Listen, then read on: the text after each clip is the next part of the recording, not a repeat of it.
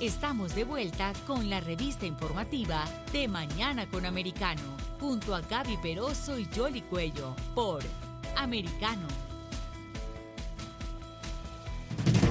Continuamos con más informaciones aquí en De Mañana con Americano y como hemos venido informando, esta semana la Convención Constitucional chilena le entregó al presidente Gabriel Boric una propuesta de nueva constitución.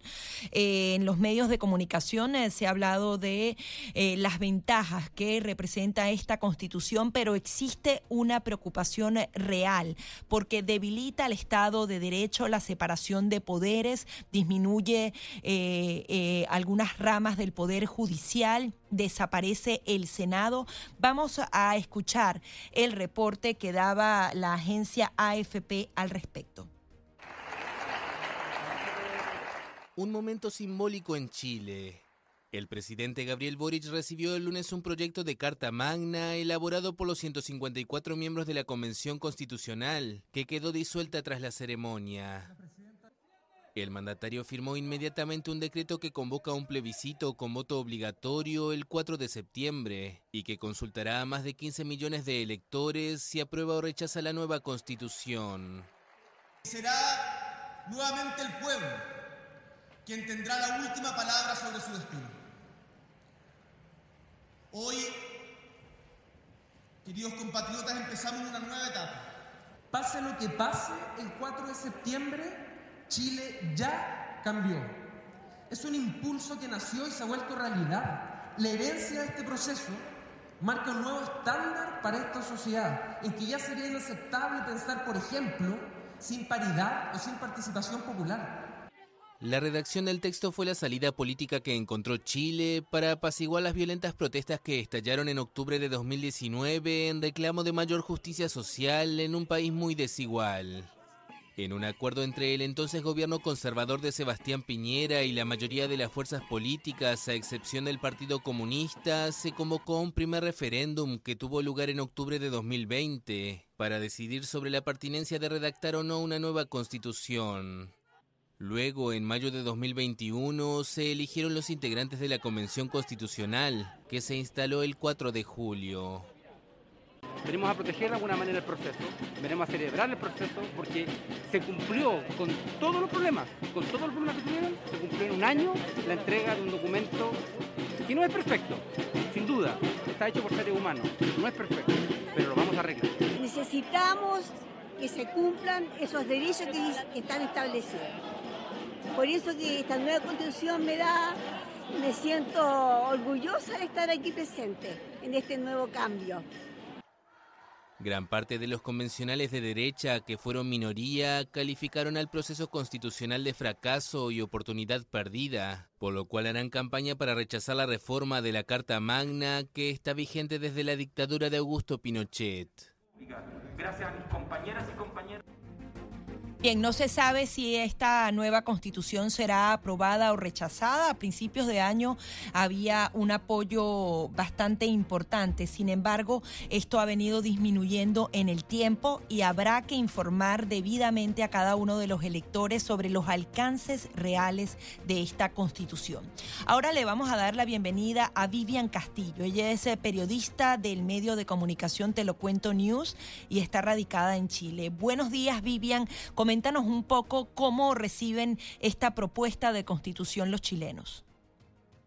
Buenos días. Este, mira, aquí hay mucha incertidumbre, sobre todo por las últimas cifras de todas las encuestas eh, que hablan de un rechazo contundente a el presidente Gabriel Boric y también de un importante rechazo, además del 52%, a este texto constitucional que deja más dudas que certezas, que tiene bastantes indefiniciones y que incluso ayer la presidenta del proceso constituyente, eh, María Elisa Quinteros, cuando le entregaba decía que era perfectible y que había artículos que eran modificables, algo que eh, llama mucho la atención, siendo que tuvieron un año para entregar este proyecto y que no hicieron caso a algunas de las más importantes dudas que se planteaban en, en la sociedad y también en buena parte de los constituyentes que no pertenecían a la izquierda la centroderecha quedó como relegada en todo lo que es esto, con lo cual el texto,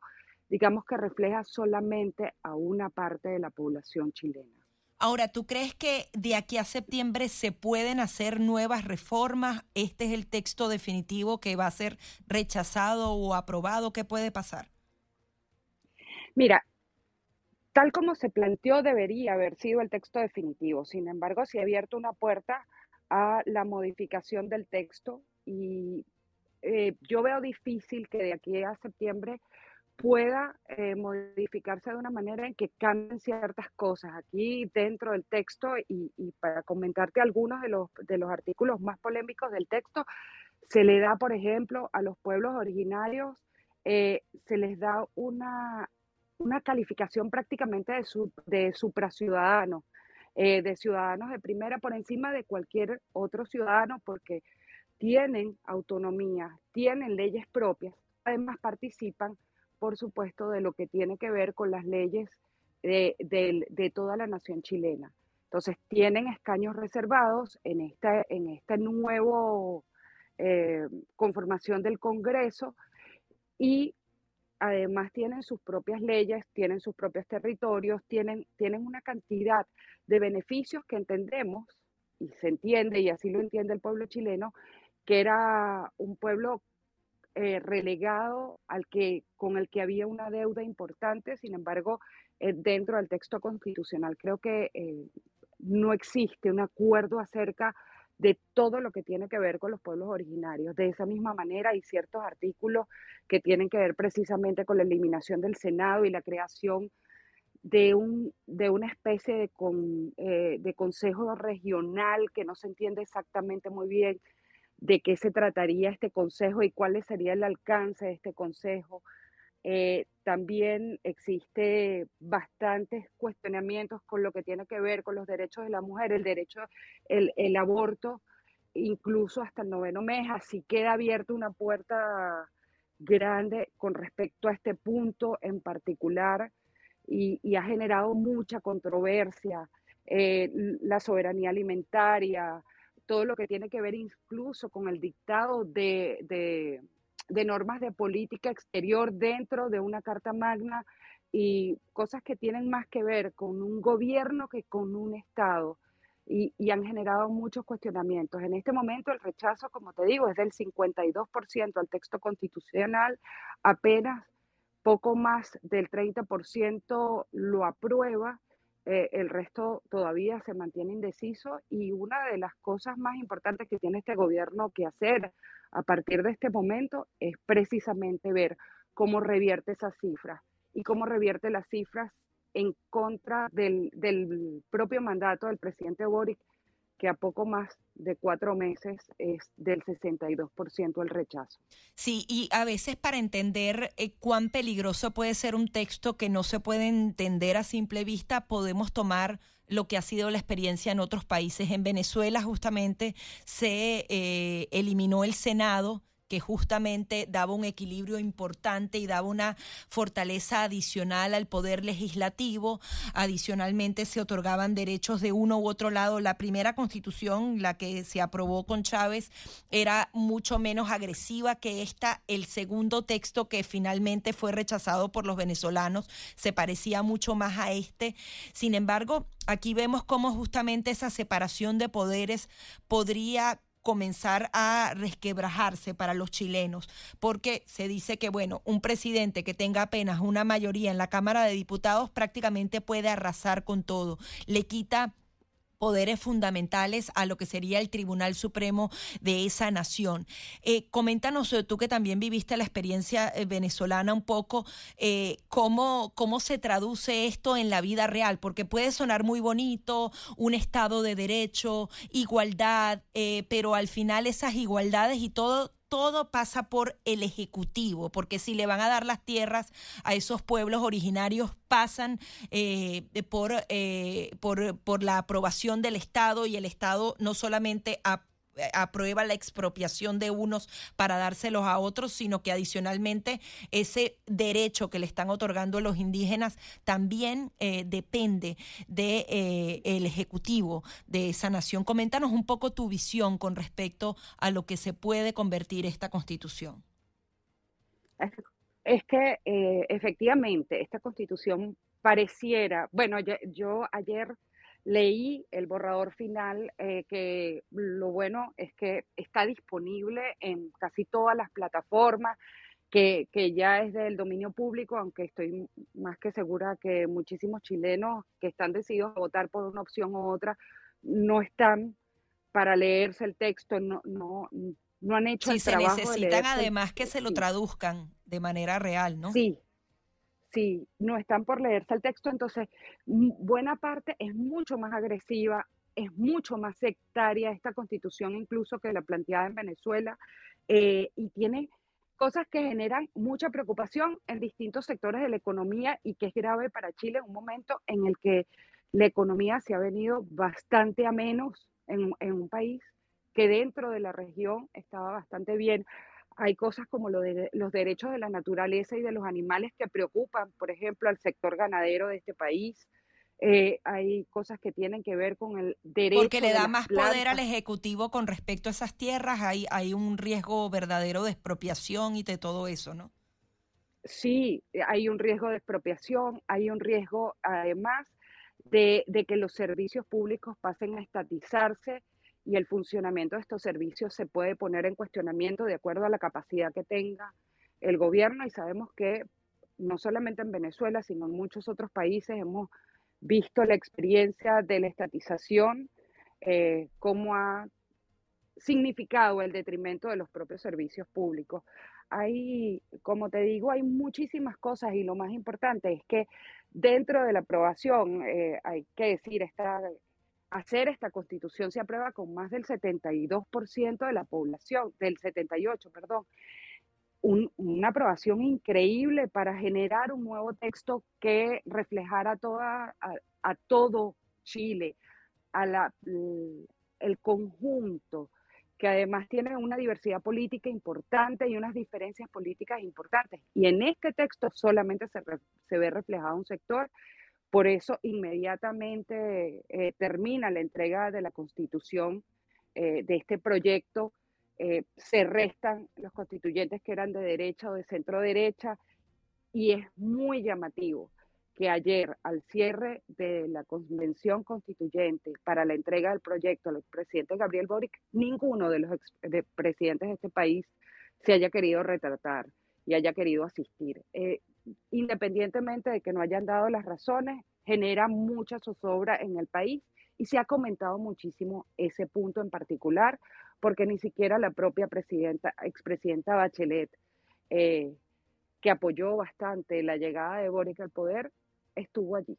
Incluso se habla de, de, una constitución separatista, así la, la, han empezado a calificar porque, como tú bien decías, eh, coloca a unos ciudadanos de primera y otros de segunda. Incluso le da como unos poderes especiales a esos pueblos originarios para reformar esa misma constitución, lo que también trancaría el juego. Y hay a quienes le preocupa que justamente esos pueblos originarios no han sido identificados como tales, es decir, quiénes son las familias que realmente pueden ser consideradas pueblos originarios en Chile, porque prácticamente toda la descendencia tiene parte de, eh, de esa sangre indigenista en Chile. Entonces, realmente es muy, es muy frágil poder identificar quiénes son los que tienen más poderes que los demás ciudadanos cuando realmente estamos hablando de una ciudad, eh, de, de, una ciudadanía mezclada. Eh, ¿Tú crees que se puedan hacer las campañas de información suficientes y necesarias. Nosotros lo vivimos en Venezuela con esa reforma constitucional que perdió Hugo Chávez en su momento para luego, bueno, tratar de, ir a la, a la reelección indefinida que logró su aprobación. Pero yo creo que los medios de comunicación y los ciudadanos fueron fundamentales en explicar cada uno de los artículos como suena bonito en el texto y en lo que realmente se traduce en la práctica. Sí, creo que eh, el, tiempo es, el tiempo es acotado, eh, sin embargo creo que hay mucho interés de darla a conocer. No sé si tanto interés del ciudadano de conocerla. Creo que por ahora hay, hay posiciones fijadas y, matrices de opinión, tanto de un lado eh, del rechazo como de la prueba, que están siendo eh, definitivas para, para algunos ciudadanos. Ahora, importantísimo es que desde el Estado, e incluso está en este momento en el Tribunal Supremo, desde el Estado ya ha comenzado a hacerse campaña, una campaña incluso que comenzó antes de la entrega de este proyecto, una campaña a favor del apruebo, eh, que ha sido muy cuestionada, primero por la cantidad de fondos eh, pasadas a esta campaña por parte del gobierno y en segundo por lo extemporáneo eh, del inicio. Hay que, hay que decir que mm, esto está en el Tribunal Supremo, que todavía se está esperando que exista en la Corte una decisión con respecto a esto, porque, por supuesto, la centro derecha y la derecha de este país le ha cuestionado esto y ha introducido ese recurso. Eh, otra de las cosas es que de ahora en adelante vamos a comenzar a ver con toda seguridad que el propio Gabriel Boric eh, se pone al frente de la campaña por el apruebo porque el mismo presidente ha dicho durante todas sus alocuciones eh, desde el inicio de su mandato que sin esta constitución él no puede gobernar. Bueno, vamos a estar muy atentos. Parte importantísima de, de, lo que tiene que ver con eso. Hay muchísimo rechazo en este momento de los sectores de centro derecha y de derecha y hablan de eso, de haber perdido una oportunidad de oro, porque esto era algo en lo que estaban de acuerdo casi todos los ciudadanos de este país, 78% de los ciudadanos no importaba si eran de derecha, de centro derecha o de izquierda, estaban de acuerdo con que había que reformar la Constitución, que había que hacer una nueva. Se quería la reforma de la Constitución, pero quizás no en estos términos y ojalá que, bueno, se puedan hacer las campañas informativas eh, necesarias para que se entienda realmente qué podría estar perdiendo Chile con esta aprobación de una nueva Constitución en estos términos. Muchísimas gracias, Vivian, por tu participación. No, gracias a ti, Gaby. Un gusto. Vivian Castillo, periodista de Te lo cuento News, radicada en Chile. Breve pausa y enseguida más.